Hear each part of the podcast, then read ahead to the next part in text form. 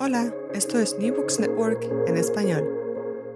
Este es el podcast Otras Voces del Caribe de la New Book Network en español. Desde la orilla del lago Michigan les habla su anfitriona Yasmín Portales Machado. Buenas tardes, buenas noches, buenos días. En este episodio 3 de la segunda temporada, que espero salga en Halloween el 31 de octubre, eh, me reúno con una persona que está al otro lado del lago Michigan, como quien dice, mm, mi colega, una persona a la que admiro, un, compatriota de la patria grande caribeña hispanohablante, Larry Lawrence Lafontaine. Eh, muchas gracias por aceptar venir a conversar con nosotros sobre tu libro Transloca. Ay, cómo no, muchísimas gracias por la invitación, Yasmin. Eh, bueno, eh, el profesor Larry o Lawrence LaFontaine Stokes nació y creció en San Juan, Puerto Rico. Es profesor de cultura americana, lenguas, literatura romance y estudio de género y la mujer en la Universidad de Michigan Ann Arbor, donde enseña desde 2003. Eres un hombre muy estable. Fue director del programa de estudios latinos por seis años y ahora es director chair del Departamento de Cultura Americana. Recibió su bachillerato en artes de la Universidad de Harvard en 1991, su maestría y doctorado en la Universidad de Columbia en New York en 1999. Su libro, Queer Rican Cultures and Sexualities in the Diaspora, de 2009, trata sobre migración y cultura homosexual puertorriqueña.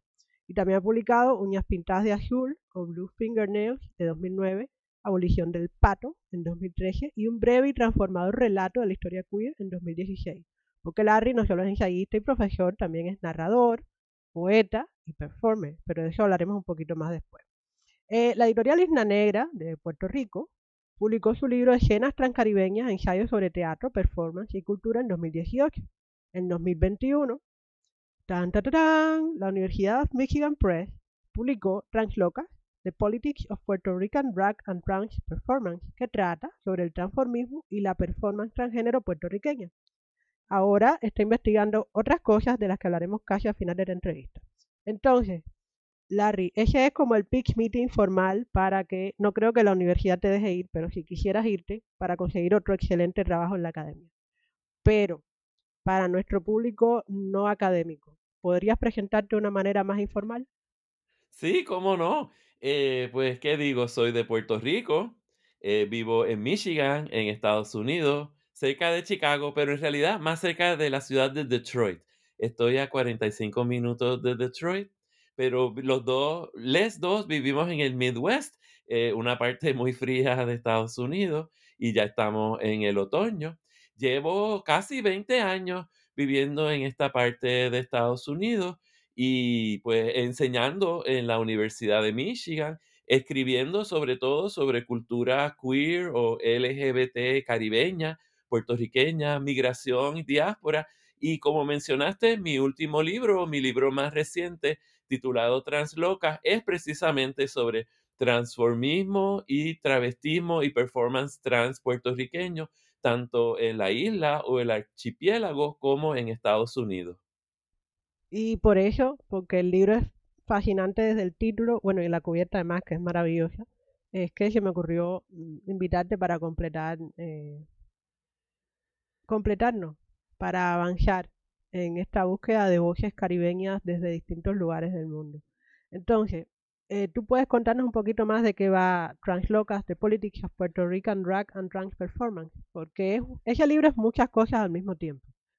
Tienes toda la razón. El libro es muchas cosas porque de cierta manera es una exploración sobre el lenguaje y la particularidad del español caribeño y cómo usamos ciertas palabras que son distintas a las palabras que se usan en inglés. Y en Estados Unidos muchas personas piensan que esas categorías asociadas al género y la sexualidad son universales.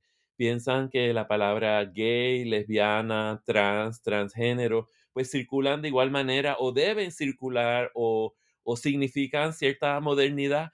Y a mí me interesaba mucho pues cómo el transformismo, el travestismo, la experiencia trans en español o de personas puertorriqueñas se da de una manera distinta. Entonces, el, el idioma sirve de cierta manera como metáfora, metáfora de una realidad distinta que está en diálogo y contrapunto, pero también con la posibilidad del juego, la innovación y el neologismo, porque precisamente el título del libro pues es una palabra nueva.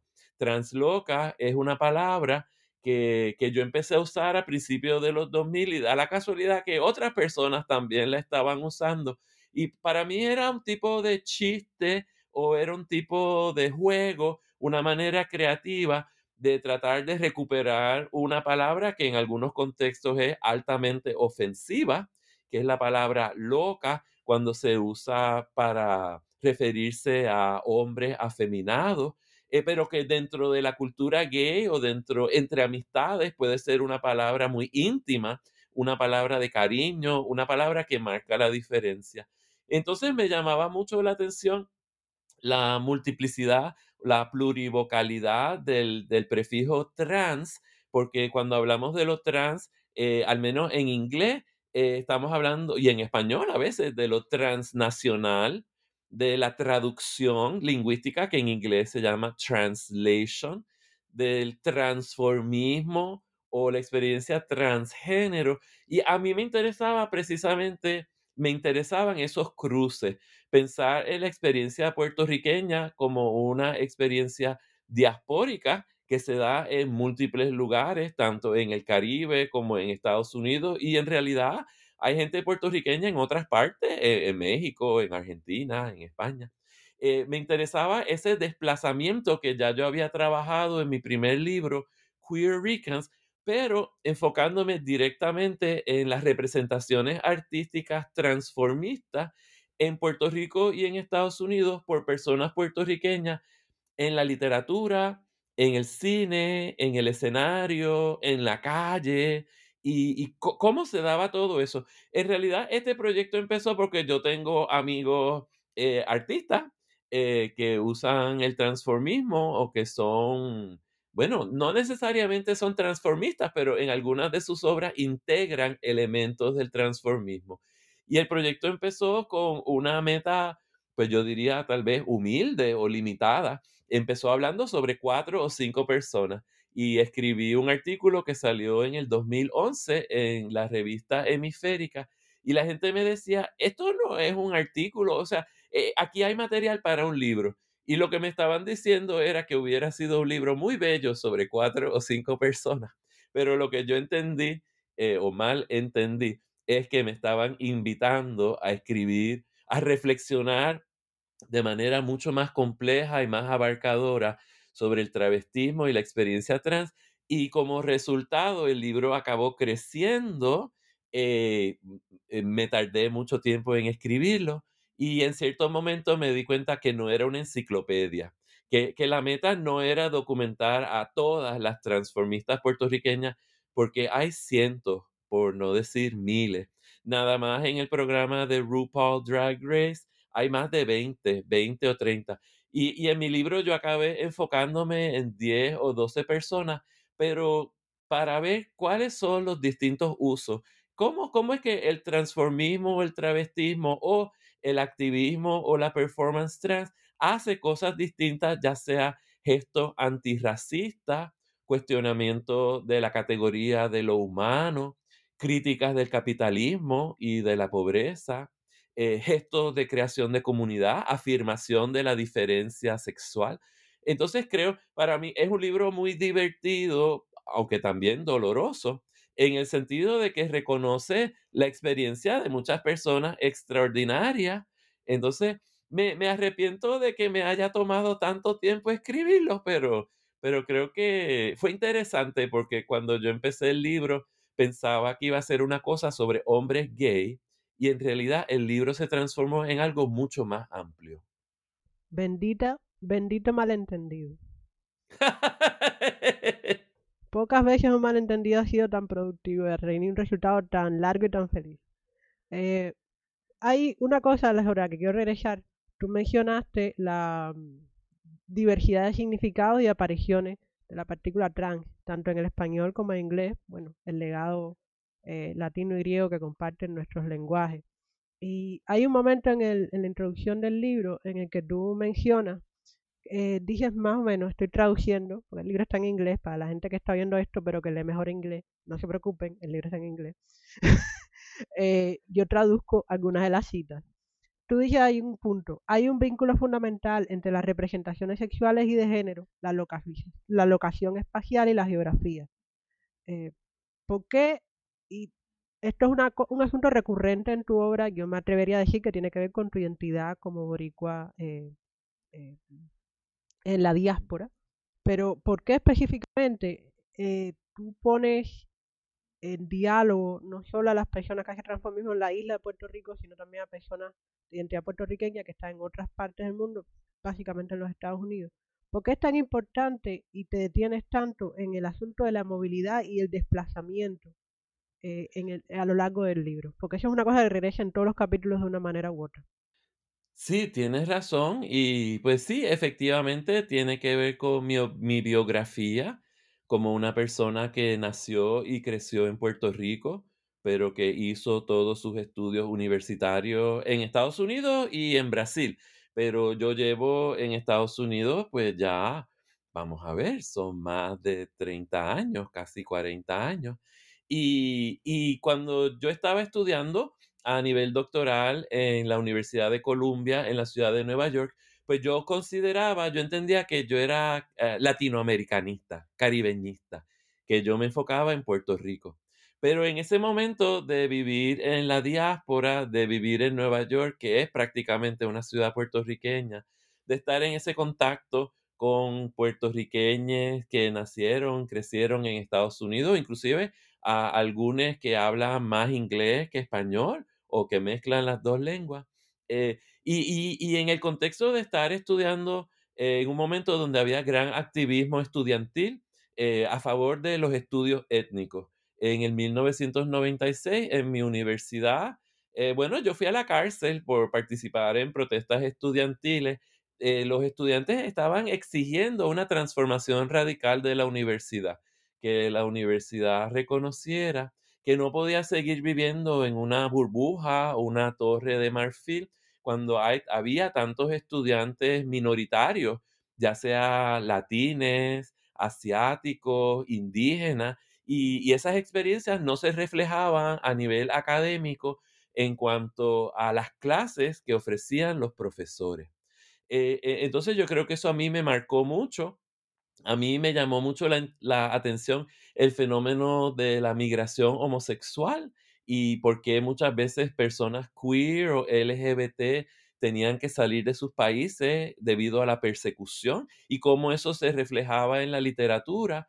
Entonces, en mi, en mi tesis doctoral, que fue un proyecto de estudios culturales, pues yo eh, empiezo con la literatura y acabo escribiendo sobre danza teatro en el Bronx, acabo escribiendo sobre cómics, los cómics de Erika López, que es una mujer afropuertorriqueña bisexual, acabo escribiendo sobre el cine de Frances Negro Montaner, su película Brincando el Charco, y ese, esa película es una película híbrida mezcla de documental y narrativa de ficción. Y es precisamente sobre brincar el charco, sobre desplazarse entre Puerto Rico y Estados Unidos. En este caso, en el caso de Frances Negro Montaner, una película algo autobiográfica de cierta manera, como mujer lesbiana que se mueve entre Puerto Rico y Filadelfia y tiene que negociar. Bueno, en la historia ficticia de la película, tiene que negociar el rechazo de su familia que no corresponde exactamente a la historia de vida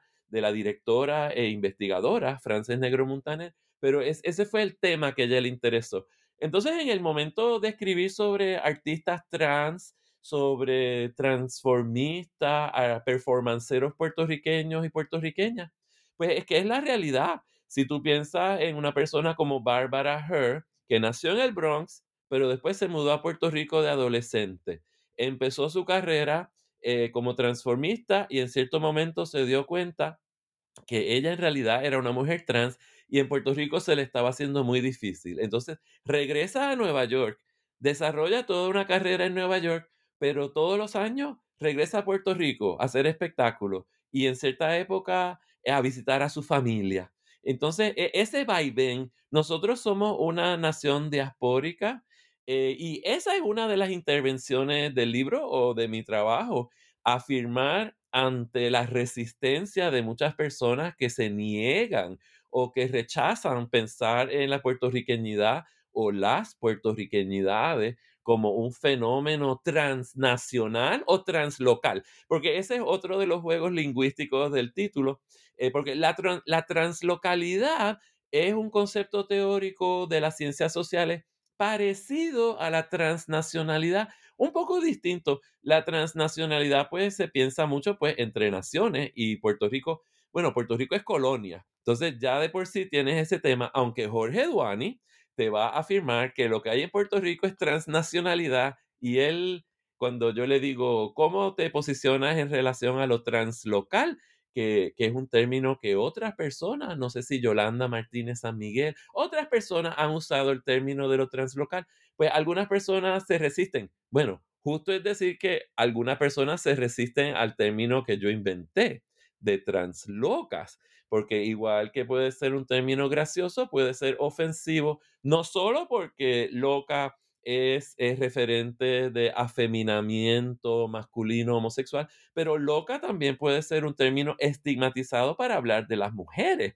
Y en mi caso, en, en mi libro hay discusión de mujeres porque precisamente son esos cruces, igual que el cruce de la geografía, pues el cruce de lo masculino y lo femenino, pero el cruce de lo cisgénero y lo transgénero, pero no solo entre hombres gay y no solo entre mujeres trans, pero también entre mujeres cisgénero como Erika López, que también ha sido acusada de estar loca o de ser una loca. Yo cada vez que leo, o sea, eh, cuando leí la sinopsis de tu libro y todo eso, pensé automáticamente en una de las locas más famosas de la tradición de la lengua española, que es la reina Juana, ¿no? Ah. Y mientras, mm, o sea, mi, mi campo de estudio no es para nada el, el medioevo o el, o el inicio de la modernidad española ni la constitución del, del imperio. Pero Juana siempre me ha parecido un personaje fascinante. Cada vez que leo una versión de su vida es una, una historia diferente, pero casi todo el mundo coincide en que ella no estaba loca, ni siquiera para los estándares de su tiempo, sino que eh, los hombres en el poder decidieron que tenía que estar loca para poder neutralizarla, ¿no? Entonces, ese tipo de... Y creo yo que regresa a mí ella como recuerdo y como ejemplo porque es un patrón, ¿no? Repetido, constante, la em, patologización de la rebeldía. Las Correcto. sufragistas estaban locas, eh, los antiesclavistas y las antiesclavistas tenían locura, eh, la gente esclava que se rebelaba o, o estaba enferma o estaba loca porque, porque se iban a rebelar si les habían traído a Dios. Y después la gente que luchó por la independencia en América estaba loca. y, luego eh, la gente LGBT, obviamente, tiene problemas mentales y pretende que eh, la gente buena y de bien acepte su locura como natural. Sí, sí, mucha locura. El mundo necesita locura. Eh, eh, en ese plan de la locura y cómo nos, cómo tú, yo y muchas otras personas tenemos nuestras dosis de locura y pagamos la, cuenta por ello. Eh, quiero acercarme a un elemento, eh, entre comillas, testimonial que tú insertas en el libro. Tú dices eh, que una de las metodologías que usas en este libro, que es muchas cosas, una intervención sobre lingüística, una intervención sobre política, sobre construcción comunitaria, pero también es un canto de amor al, al arte y a la artesanía que va en el, en el trabajo del, del drag. Eh, mencionas que usas la, la metodología del testigo coparticipante, o sea, tú no solo eres Lawrence Lafontaine Stokes, el profesor que está escribiendo, sino también eres Lola Bon Miramar, de vez en cuando, o eres una persona que va a estos espectáculos y los disfruta a corazón abierto. Correcto. Sí. Pero mm, esto implica a cualquier persona que nos escuche que pertenezca o esté cerca de personas pertenecientes a minorías, está consciente de que hay momentos en que simplemente corremos peligro por el mismo por el mero hecho de existir, ¿no? Eh, tú comentas que eh, el proceso de creación del libro te dejó también una marca de- en términos de salud mental de ansiedad y paranoia porque fuiste víctima de, de transfobia eh, en algunos momentos mm, en que abrazaste tu, el, el- el ejercicio de testigo coparticipante.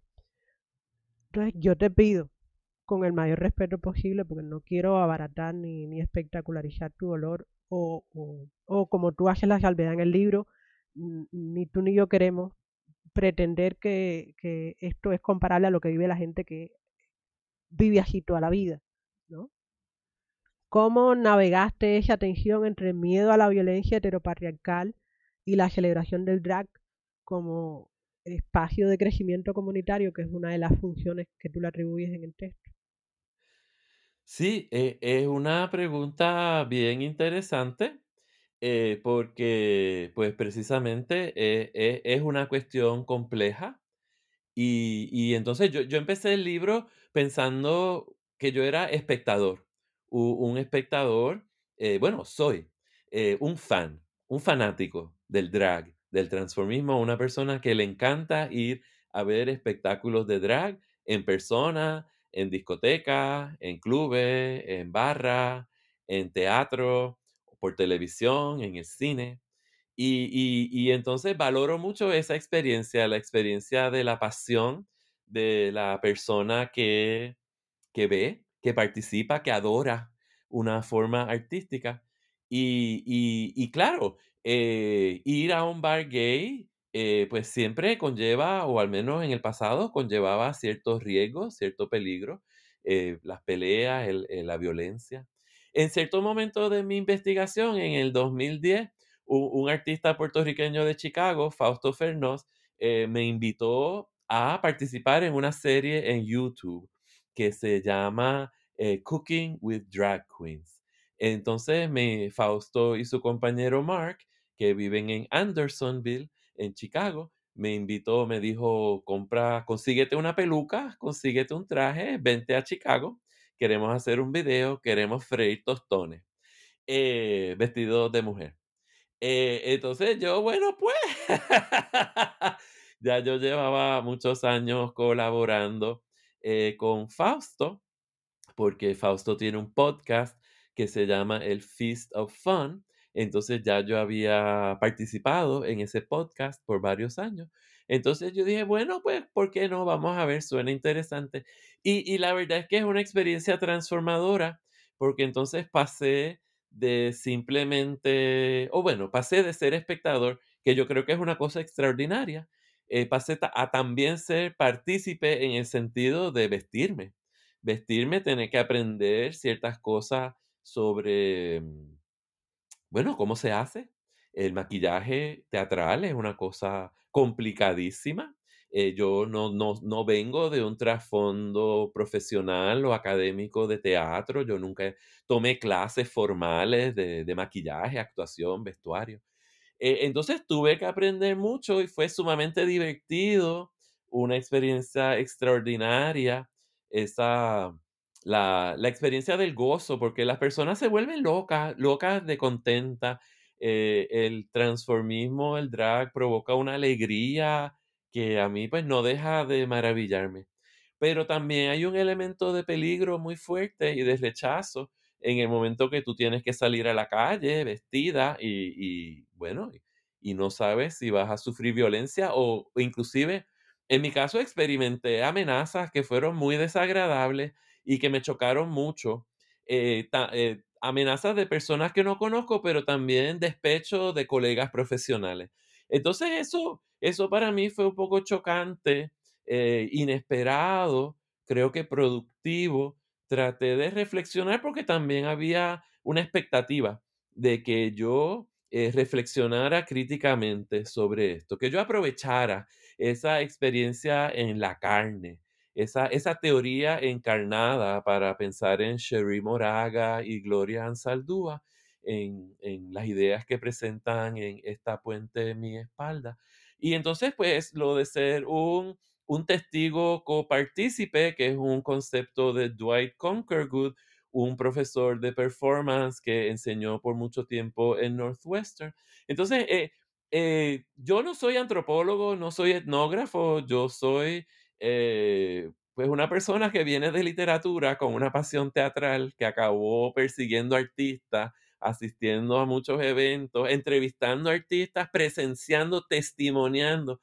Entonces, pues buscando una, eh, una guía, una manera, co- cómo, reconocer esa, esa relación tratando de distanciarme de, de ciertas tendencias antropológicas eh, que exotizan a las otras personas. Entonces, eh, pues verme a mí mismo o mí misma como una persona que está dentro y fuera, reconociendo la diferencia, pues, de que yo no vivo del transformismo, yo no me presento artísticamente con mucha frecuencia, pero sí lo he hecho durante los últimos 10 años, tanto en el ciberespacio, porque Fausto y Mark siguieron in- invitándome, entonces nosotros ya hemos grabado videos sobre cómo hacer arroz con pollo, cómo hacer coquito, cómo aprender español bebiendo bebidas alcohólicas. Eh, y por supuesto lo que pasa cuando tú sales por YouTube es que de repente todo el mundo te quiere ver en persona. Y como yo le explico a la gente, yo no me sé pintar la cara, a mí me pintaron. Y entonces en el momento que yo me la tengo que pintar, pues claro, yo no tengo esas destrezas o me tomó tiempo desarrollarlas y al principio era horrible porque me decían, qué fea, no te pareces para nada a la que vimos por, por internet. Y entonces yo le digo, bueno, pero es que no sé, no sé cómo maquillarme y me decían, aprende, no, tiene, no hay excusa, hay videos, todo el mundo puede aprender eso. Eh, fue un proceso largo, tuve mucha ayuda.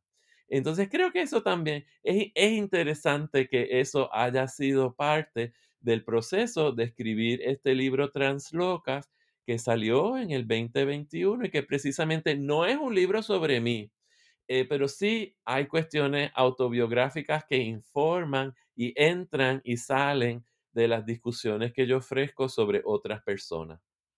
Mira, yo comentaría que es un libro sobre ti, en tanto es un libro, eh, o sea, hacer el libro te un montón de tiempo, ¿no? Y tú evolucionaste como, como investigador y como persona mientras escribías el libro, mientras aprendías y también descubrías cosas de ti mismo y de la historia eh, de Puerto Rico, que es tu historia. Bueno, y no solo eso, sino que yo empecé el libro pensando que yo iba a escribir sobre hombres gay eh, que, que practicaban el transformismo o que integraban elementos de transformismo y en cierto momento me di cuenta que era imposible no hablar de mujeres trans, que era una violencia y una injusticia. Y eso, eso se da en un momento, una coyuntura a los 2000, los 2010, cuando hay una explosión de visibilidad de las personas trans, eh, tanto a nivel popular como a nivel académico y teórico. Eh, que en otras palabras, ahora hay tal cosa como la teoría trans, no solo la teoría trans, sino la teoría travesti, porque en Latinoamérica hay personas como eh, Marlene Guayar y Camila Sosa Villada y Susie Shock y Claudia Rodríguez y tantas otras que están generando un pensamiento travesti netamente latinoamericano que no es una importación o traducción, aunque sí está en pleno diálogo con lo que está ocurriendo en el norte global, en otras partes. Entonces, que hubiera sido ridículo, eh, eh, horrible, que yo sacara un libro sin reconocer eh, la importancia de personas como Silvia Rivera, eh, una activista trans puertorriqueña venezolana que jugó un papel crucial en la revuelta de Stonewall en 1969, que yo no pudiera reconocer que Holly Woodlawn, eh, una actriz puertorriqueña trans que apareció en las películas de Andy Warhol en, en 1970, pues que ella no es simplemente una transformista, que ella también es una mujer trans. Eh, que eh, el programa RuPaul Drag Race no es exclusivamente un programa de hombres gay, pero también es un programa de mujeres y de hombres trans. Y que esa esa, esas conexiones y diferencias son fundamentales. Entonces, e- ese fue uno de los resultados positivos de que el, yo me tardara tanto tiempo, porque no solo se transformó mi pensamiento, sino se transformó la sociedad. Entonces, mi libro ha salido en un momento donde hay enormes controversias, hay una hostilidad contra las personas trans espantosa, hay feministas que no entienden lo trans, que son antitrans, violentamente antitrans. Entonces yo entiendo que mi libro es una intervención en los estudios puertorriqueños y latinoamericanos en la cuestión LGBT, pero que también es una intervención transfeminista en un contexto donde hay un rechazo que honestamente yo no entiendo porque en el 2022 no hay excusa para no entender los derechos fundamentales de las personas trans. Bueno, imagínate, si tú que eres un tipo que ya tiene su, su, puesto ahí enseñando, educando a las nuevas generaciones, no la pillas, ¿qué voy a decir yo? Soy un humilde estudiante de doctorado. Yo tampoco pillo a las TERF. Eh, aclaración. Trans Exclusivist, Feminist, uh, no sé qué cosa. Pero bueno. Tra trans Exclusionary Radical Feminist, o en español sería eh, feministas radicales que excluyen a las personas Exacto. trans. Entonces, yo, yo de verdad no la pillo porque pa- para mí, personalmente, el feminismo siempre ha sido acerca de garantizar la libertad y el placer, orgasmos para todo el mundo, eh, pero la libertad sexual y las condiciones para ejercer la libertad sexual de todas las personas, eh, no solo de las personas que, convencionalmente llamamos mujeres biológicas. esto, esto no tiene, a mí, construir una teoría de la liberación que después se pone a excluir gente es como eh, una... es- Eso es más contradictorio que un, que un romance barroco, pero whatever. Hay gente que se siente mejor así. Eh, dejémosla afuera. Vamos a excluir a las TERF y estoy segura de que tendremos mayor felicidad. Entonces, hablando de tu intervención y de cómo el, eh, libro eh, cómo el libro trabaja. El libro está dividido en siete capítulos. Los tres primeros son eh, mm, capítulos teóricos y los otros cuatro tú haces como estudios de caso. Estudio de caso creo que es un término muy, muy poco feliz en este caso porque cada capítulo, estudio de caso, caso, porque cada capítulo tú analizas de nuevo en esta vocación translocal eh, y, y trans significativa, eh, comparas a varios personajes y cómo sus, eh, acciones y, si- y- y significados en distintos, incluso en distintos medios, eh, permiten reconocer un, un perfil o una implicación específica del drag. Entonces, mi pregunta sería en este caso, en este, eh, en este espacio específico, ¿por qué decidiste hacer casi la mitad del libro teórico y la otra mitad eh, dedicado a gente, lo cual sin duda lo hace mucho más polémico, yo creo que más valiente y más, y más anclado en la realidad, pero también más polémico y por tanto más difícil de, de compartir. eh, y no te quedaste con la tranquilidad, con la satisfactoria función de escribir un libro sobre teoría, que habría sido más que suficiente, creo yo, en términos profesionales. Oh, eh, pues bueno, yo, mi, mi compromiso siempre ha sido con, con les artistas, con las artistas y los artistas. Eso es lo que me motiva, esa es la pasión. Entonces, de cierta manera, contextualizar dentro de- del campo de los estudios LGBT, del campo teórico, es algo como para explicar, para explicar de dónde parte la investigación, cómo se relaciona a la investigación que han hecho otras personas. El, el primer capítulo trata de presentar un esbozo sobre la cuestión latinoamericana, porque mi libro se enfoca en personas puertorriqueñas, pero, pero esta discusión sobre el uso de loca, el uso de palabras en español, la multiplicidad lingüística, e- es una conversación que se da eh, a través de América Latina, a través del mundo hispano. Eh, entonces, pero y no solo el mundo hispano, también se da en inglés y en francés y en portugués. Eh, entonces, de cierta manera, era como posicionarme, eh, porque en Estados Unidos la gente no sabe que en Latinoamérica hay un pensamiento queer, un pensamiento LGBT extraordinariamente sofisticado, rico, complejo. Entonces, parte era pues como poder explicar eso. Eh, es- esos primeros capítulos pues también hablan sobre el contraste entre el gozo y la violencia Entonces, ese es el contrapunto entre Nina Flowers, una transformista puertorriqueña que salió en la primera temporada de RuPaul's Drag Race en el 2009, y los asesinatos de, de jóvenes como Jorge Steven López Mercado o Kevin Fred en Puerto Rico. Entonces, ese capítulo es un poco precisamente sobre esa tensión eh, de la celebración, la felicidad, pero también eh, la absorción capitalista, porque el programa RuPaul es maravilloso y es terrible a la misma vez.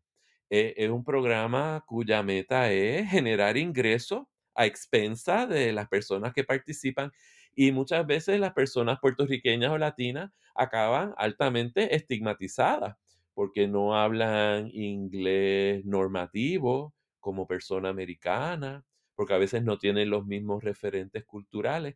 Pero me interesaba que en el 2009, pues Nina Flowers pasó de ser una draga, una transformista puertorriqueña que todo el mundo conocía en Puerto Rico, pero pasó a ser una figura internacional. A la misma vez que en Puerto Rico estaban asesinando a jóvenes como Jorge Steven. Entonces, para mí e, e, era muy fuerte ese contraste entre la a mayor visibilidad y mayor reconocimiento, mayor violencia.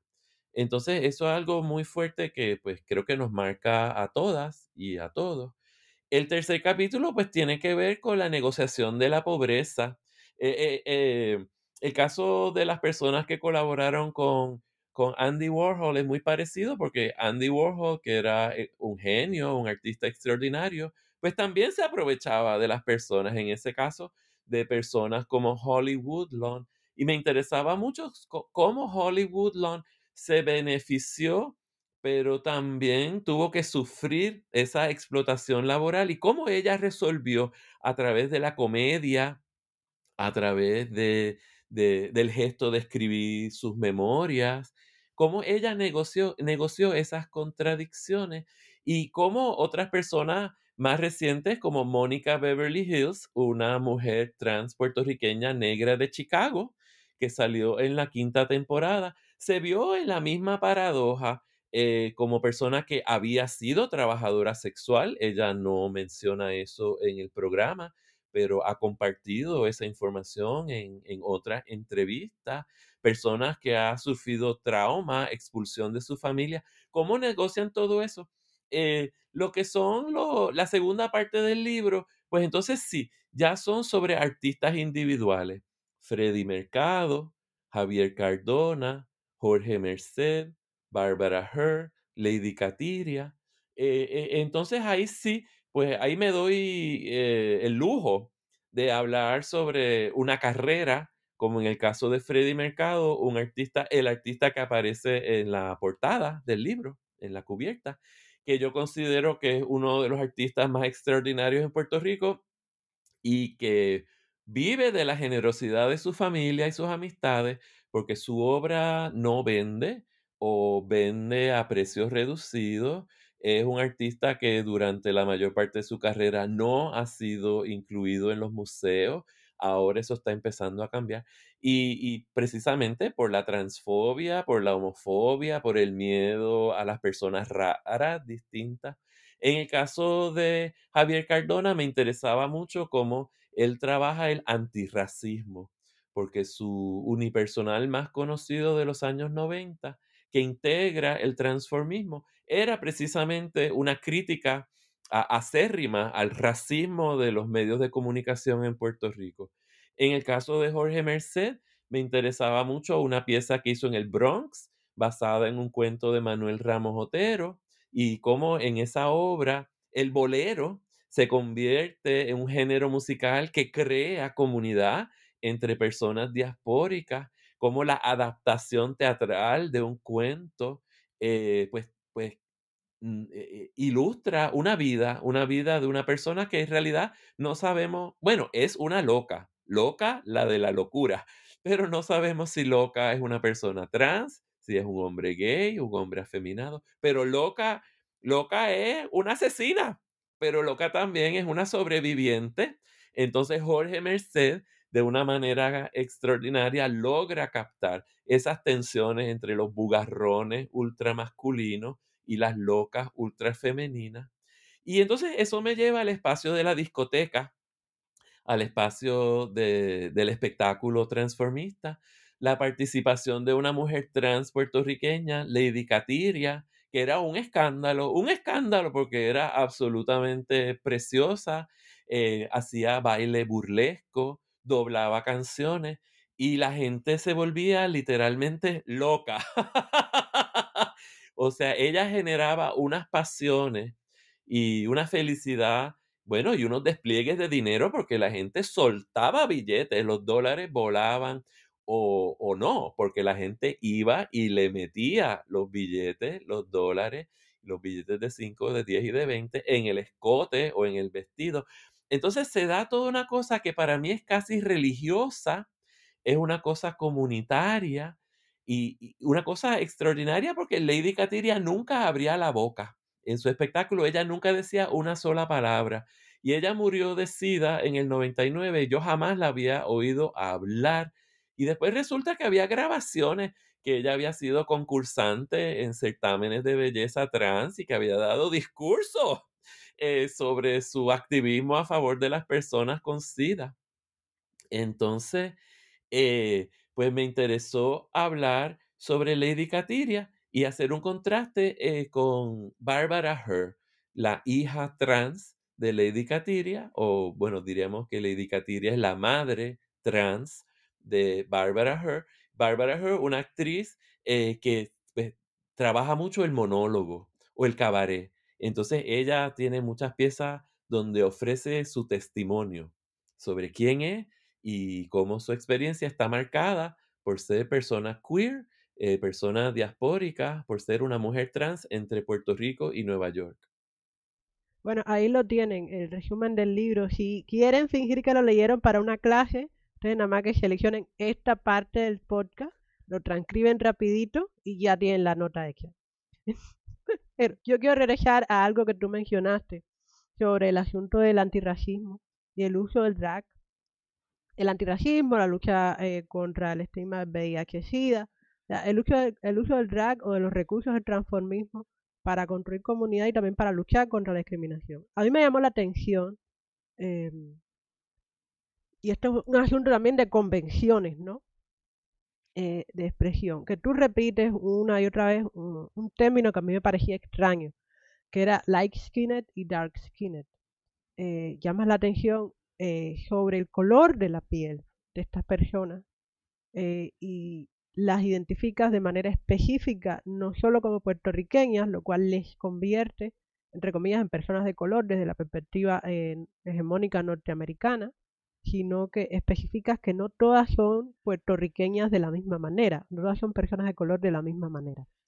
Eh, eh, mi, mi, casi, mi penúltima pregunta eh, en esta conversación sería, ¿por qué tú insistes en que no olvidemos el color de la piel de las personas de las que estás hablando? ¿Por qué son importantes la raza, el racismo y el antirracismo cuando se está hablando de algo tan eminentemente en el centro de los estudios queer y sexuales como el drag y el trans?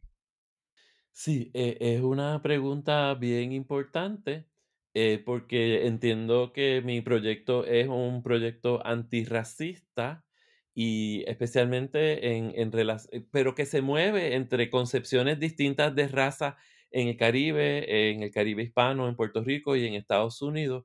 Eh, muchas de las cosas que pasan en el libro son, son cuestiones de traducción, translation, eh, no, no, simplemente a nivel lingüístico, sino que conceptual. En, entonces, eh, pues yo sabía que uno de los argumentos es que en algunas ocasiones el, el, el, trans es una herramienta, puede ser en algunos casos una herramienta antirracista, pero también que la raza marca la experiencia de personas trans o de artistas transformistas. Entonces, eh, pues yo sabía que, que Javier Cardona, Javier Cardona, un artista negro puertorriqueño, pues eh, ese es el gran tema de su obra. Eh, como bien ha reconocido Vivian Martínez Tavares, una teatróloga cubana y muchas otras personas. Pero yo eh, no, no, quería que fuera como que Javier es la excepción. En realidad, porque en el libro hay muchas personas afrodescendientes Y a veces eso se resalta y, mi miedo era que a veces quedaba invisibilizado. Entonces, el hecho de que Erika López, una mujer cisgénero, bisexual, afrodescendiente en San Francisco, pues que yo la meto eh, en esta conversación sobre la loca, pues e- ella habla de su marginalización y de la pobreza en San Francisco y de sus experiencias pidiendo asistencia social. Y la cuestión de la raza es central. Erika López, de cierta manera, nos invita o nos pide o nos exige que reconozcamos que cuando ella habla de una manera autobiográfica, la raza tiene algo que ver. Eh, cuando pensamos en el caso de Mónica Beverly Hills en eh, RuPaul Drag Race en el 2013, como mujer latina negra, pues a veces el hecho que era latina, pues como que quedaba opacado porque la leían como persona negra. Y porque en Estados Unidos a veces la gente no sabe cómo entender la afrolatinidad. Se les hace bien confuso, no la entienden. Piensan que todos los latinos se parecen a Jennifer López. Entonces tienes una mujer trans latina negra, entonces eh, o, eres latina o eres negra. Eh, pero no puede ser las dos cosas a la misma vez.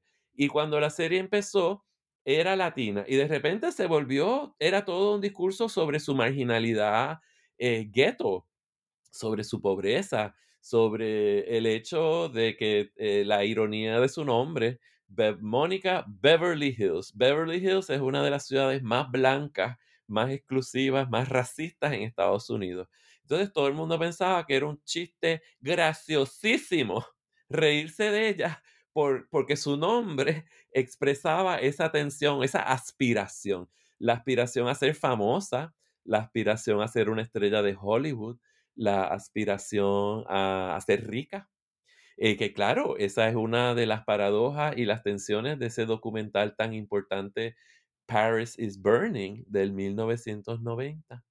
Entonces, de cierta manera, yo me encuentro, si estoy, estoy marcando la especificidad de la afro-latinidad o de las personas afro-puertorriqueñas. Entonces yo pensé, y no voy a hablar sobre el privilegio o la diferencia o simplemente la realidad de personas que pues no, no son afrodescendientes o no las perciben. Porque como tú bien sabes y la gente bien sabe, nuestras familias son bien complicadas. Y tú ves a una persona y tú no sabes, tú no sabes la historia, tú no sabes su biología, no sabe su familia, no sabe sus identificaciones. Pero lo que sí es cierto es que nosotros nos movemos en el Caribe y en Estados Unidos en espacios donde nos leen, nos leen a partir de nuestra apariencia, nuestra piel, nuestro pelo, y que muchos artistas muy explícitamente quieren hacer intervenciones en ese sentido. Entonces yo creo que el libro, yo escribí, e, e, era, era una gran pregunta para mí. ¿Cuál es la mejor estrategia? ¿Cómo? ¿Cómo, cómo negocio esto en que la raza quiere decir cosas tan distintas en Estados Unidos y en Puerto Rico? Creo, eh, no soy la única persona. Creo que, por ejemplo, Lorgia García Peña acaba de publicar un libro eh, con Duke University Press que es precisamente eh, sobre esta cuestión de la raza, pero no solo en la República Dominicana, sino también en Italia. ¿Qué pasa cuando las mujeres dominicanas eh, van a Italia? Entonces, eh, pues por ejemplo, pues en su libro Translating Blackness, traducir la negritud es el nombre del libro de Lorgia García Peña. Pues, pues que, estudió aquí en la Universidad de Michigan. Eh, pues creo que somos muchos tratando de resaltar la necesidad de, entender la cuestión racial, de cuestionar y criticar el racismo y, de, de, poner en el centro de nuestras discusiones la cuestión de la afrodescendencia y en mi caso, pues cómo se relaciona eso a la esfera del performance trans, del activismo trans y del performance travesti y transformista. Es muy pertinente. Eh, me estaba acordando ahora de un, humorista, está en Netflix, he olvidado su nombre, pero el caso es que el hombre es mexicano y tiene un tiene un, eh, un, cuento breve en que cuenta que llegó a la recepción de un hotel da su identidad para la reserva. El, el hombre en la carpeta lo mira, le dice, ¿Jiménez? Sí, Jiménez. Ese es un apellido latino, sí, pero usted es blanco. Eh, sí, soy mexicano. ¿Eh?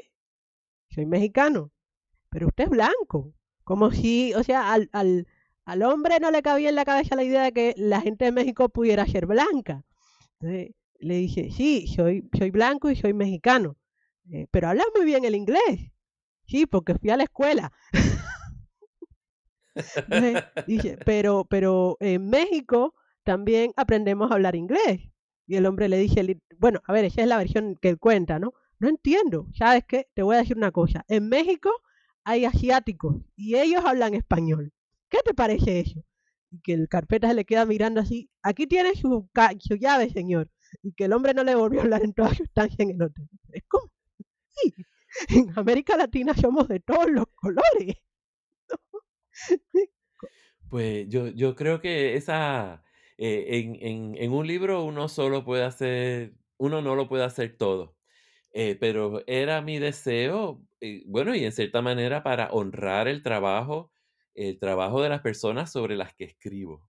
Eh, era importante resaltar esta complejidad sobre la raza en Estados Unidos y en el Caribe hispano.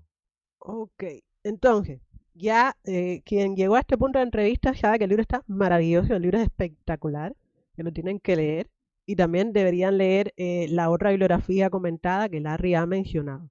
Pero, como eh, estamos en la maquinaria de la Academia Norteamericana, tú ya tienes algo entre manos. Entonces, penúltima pregunta. ¿Qué estás haciendo ahora, Larry? ¿En qué estás investigando? ¿Cuál es tu soñado próximo libro o proyecto? Ah, ¿cómo no?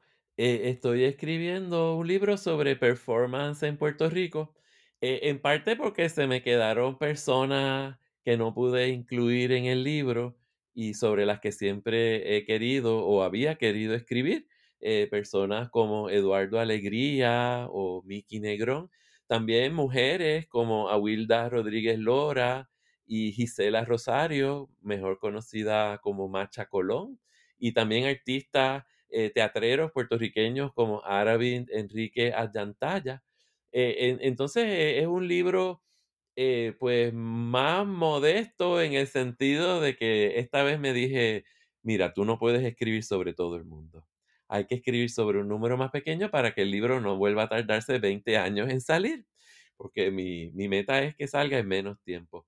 Eh, también hay, hay un, un- un número extraordinario o un, un número importante de otras personas, inclusive algunas en la Universidad de Northwestern en Illinois, en el departamento de Performance Studies, que también están escribiendo sobre performance contemporánea en Puerto Rico. Entonces, de cierta manera, pues me interesaba continuar esa conversación, pero viendo, por ejemplo, el trabajo de Awilda Rodríguez Lora es un trabajo que cuestiona mucho la violencia contra la mujer. Es un trabajo eh, radicalmente feminista y comunitario, porque a ella le interesa el sustento, la comunidad, eh, la mujer maravilla. ¿Qué quiere decir ser una mujer maravilla en un contexto de crisis, de colapso fiscal, eh, de, huracanes? Porque venimos de países que están pasando cuestiones bien difíciles.